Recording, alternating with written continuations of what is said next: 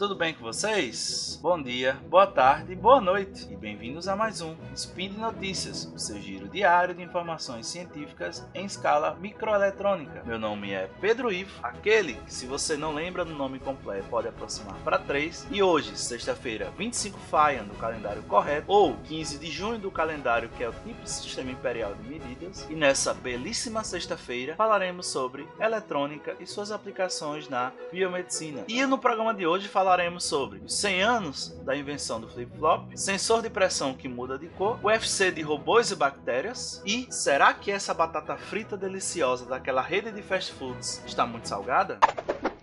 Speed Notícias.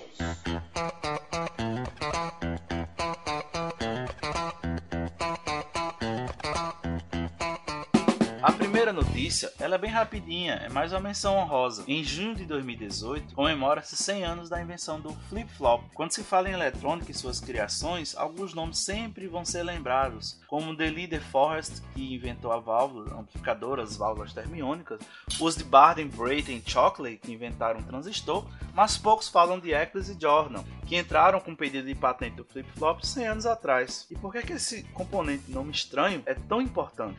Ele é a base de todo o sistema sequencial que conhecemos. A gente pode dividir os sistemas eletrônicos em duas partes: sistemas combinacionais, que são aqueles em que a saída só depende da correlação das entradas, e os sistemas sequenciais, em que a saída depende das entradas e também dos estados anteriores, certo? Exemplos que a gente pode dar de sistemas sequenciais: processadores, memórias, enfim, tudo praticamente que envolve eletrônico hoje em dia é baseado em sistemas sequenciais. Eu não vou falar muito aqui porque a gente vai ter outras oportunidades depois de falar sobre flip-flop, mas a gente vai deixar o artigo linkado no post. Ele fala mais sobre o flip-flop e ele faz um experimento bem legal, né? Que ele vai tentar reproduzir o que foi feito 100 anos atrás. Ficou curioso? Dá uma olhada no link e vamos para a próxima. A segunda notícia é intitulada Fibras com sensor de pressão mudam de cor quando esticadas. Não é bem eletrônica, mas é muito mais para a área de fotônica que a gente acaba estudando quando a gente está trabalhando com fibras ópticas. Você já ficou impressionado com as cores dos arco-íris ou aquelas cores que a gente vê nas gotículas de óleo ou até mesmo em bolhas de sabão? Isso não é efeito de corante ou de pigmento, é a luz que é refletida nas interfaces entre as camadas de água, sabão e o ar. Esse efeito é conhecido como interferência óptica, que também faz, faz com que as penas de pavão pavões ou de asas de borboleta fiquem mais bonitas do que já são. Pesquisadores do MIT estão aproveitando esse fenômeno para produzir fibras que mudam de cor de acordo com a pressão aplicada.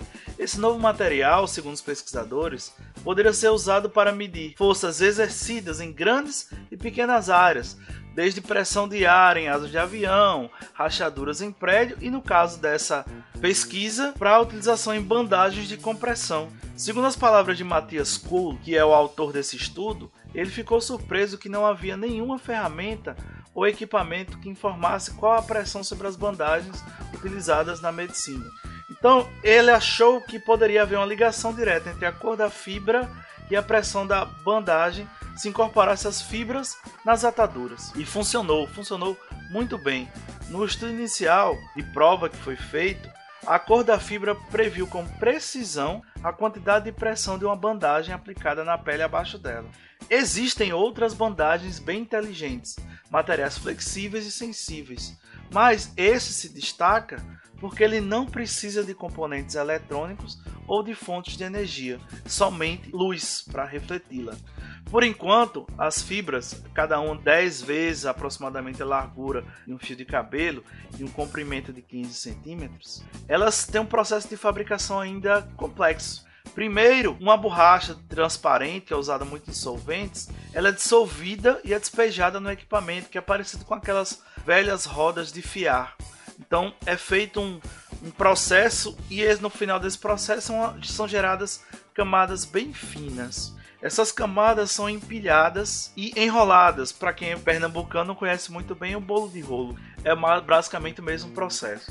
A luz, então, ela vai refletir entre essas camadas E essa interação vai criar diferentes cores. Quando você estica, você vai ter uma menor distância entre as camadas. E isso que faz com que as cores mudem. São feitos cálculos, eles fizeram cálculos para saber qual é a quantidade de camadas, qual é a pressão exercida, para que você consiga identificar a cor corretamente.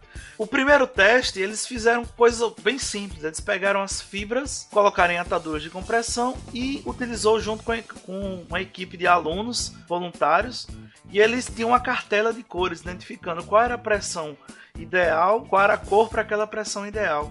E viram bastante sucesso na fácil aplicação e controle da pressão dessas ataduras. O próximo passo é melhorar o processo de fabricação para a construção de fibras mais longas em grande quantidade, para que possa ser utilizada no seu principal fim, que seriam hospitais e clínicas de fisioterapia. E é claro né, que as empresas desportivas já estão bastante interessadas na tecnologia. Imagine como seria legal a gente estar tá assistindo a Copa do Mundo, que já deve ter começado quando esse spin for ao ar, é, um jogador chuta a bola e a gente vê na bola o impacto do chute do jogador e em que região da bola ele chutou. Ou então a força do impacto de uma rebatida de um beisebol. Ou até para mim, um ex-atleta de taekwondo, que como seria interessante você assistir uma competição de taekwondo em que o colete muda de cor de acordo com o chute, o local do chute, o impacto do chute. Ia ser fantástico para a mídia esse tipo de tecnologia. Nossa terceira notícia tem como título Nanorobôs disfarçados no combate à bactéria no sangue. Tempos atrás, no grupo de patrões de SciCast, surgiu uma notícia de nanorobôs utilizados para o combate ao câncer. Foi uma discussão bem interessante, a gente ficou lá conversando, tentando entender como é que funcionava a tecnologia. E a gente procurou um pouco mais sobre isso na época. E essa semana eu me deparei com essa notícia e resolvi falar um pouco sobre ela. Essa pesquisa ela tem como objetivo a construção de nanorobôs que tratassem infecções no sangue.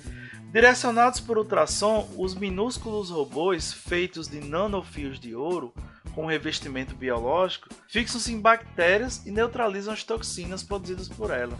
É como se injetasse milhões de agentes espiões infiltrados que impedem a infecção e o ataque às células vivas.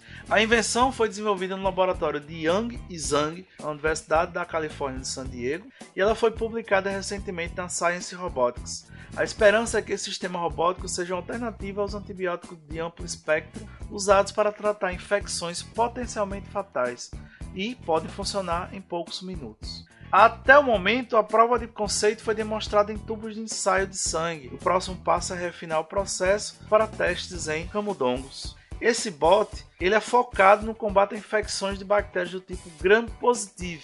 Nessa infecção existem dois elementos para combater: as bactérias e as toxinas produzidas pelas bactérias. Para o combate, os pesquisadores encobriram os nanofios com plaquetas e glóbulos vermelhos, disfarçando os nanorobôs, fazendo com que pareçam reais. Então, as bactérias se ligam ao que parece ser um glóbulo branco, sendo apressionadas pelos nanofios, e as toxinas interagem com o que parece glóbulos vermelhos. E o melhor, por causa do disfarce, o sistema de defesa do corpo não considera os nanofios como invasores. Os pesquisadores também utilizaram as ondas de ultrassom para controlar o movimento dos nanofios.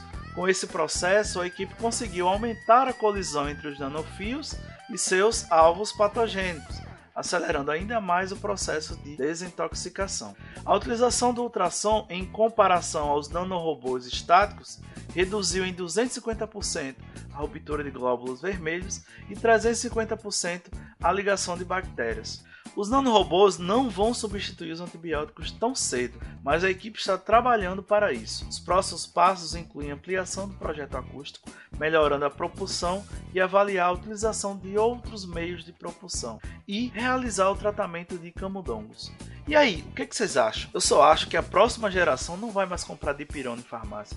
Vai ser tudo na base de nanorobôs. E vamos para as últimas. Nossa última notícia é intitulada Sensor de boca pode medir sal em cada chip de batata que você come.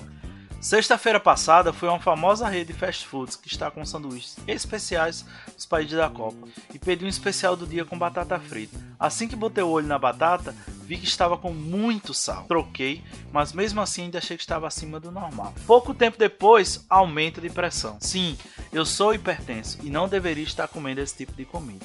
Se você é como eu e uma das milhões de pessoas do mundo que tem hipertensão, esse dispositivo pode ser útil para seu controle diário de gestão de sódio. Pesquisadores do Instituto de Tecnologia da Geórgia criaram um sensor eletrônico flexível que pode ser incorporado em retentor dental para o monitoramento em tempo real da ingestão de sódio. O dispositivo, que foi descrito numa recente publicação da Revista da Academia de Ciências dos Estados Unidos, poderia enviar informações para o seu telefone, dando informações instantâneas sobre o sódio em sua dieta. E eu, professor assistente de micro e nano engenharia, que liderou a equipe de pesquisa, diz também que é possível colocar o sensor diretamente na língua ou no céu da boca. O retentor utilizado no experimento foi apenas a fase 1. E eu disse também que o maior desafio foi tornar o dispositivo eletrônico macio, flexível e confortável o suficiente para ser usado na boca. Assim, a equipe projetou um chip com circuitos flexíveis montados numa membrana ultra fina.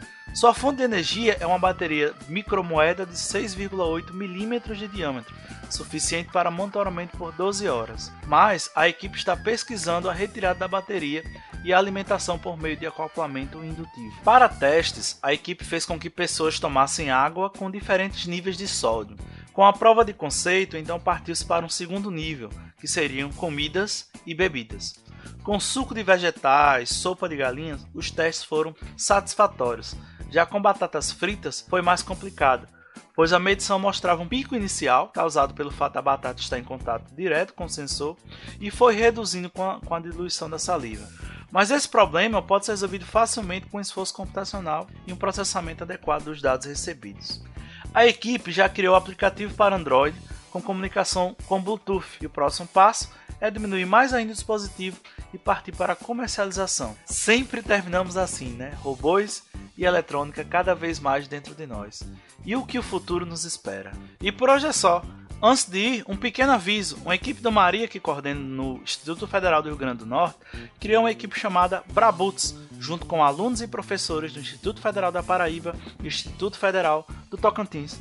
E no momento que vocês estiverem escutando esse cast, provavelmente estaremos desembarcando em Montreal para participar da RoboCup 2018, uma das maiores competições de robótica do mundo. Iremos participar como convidados da modalidade RoboCup Logistics e além dessa, tem muitas outras modalidades acontecendo.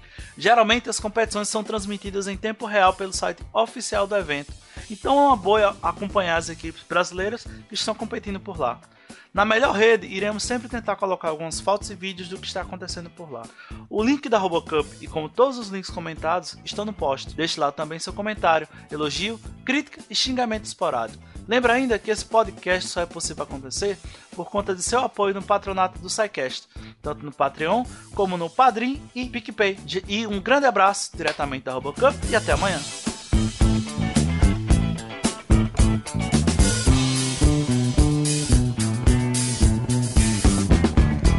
Censo 2018 SciCast, ai meu Deus, eu não aguento mais ouvir falar disso. Link no post, responda e eu paro de falar. Edição por Felipe Reis.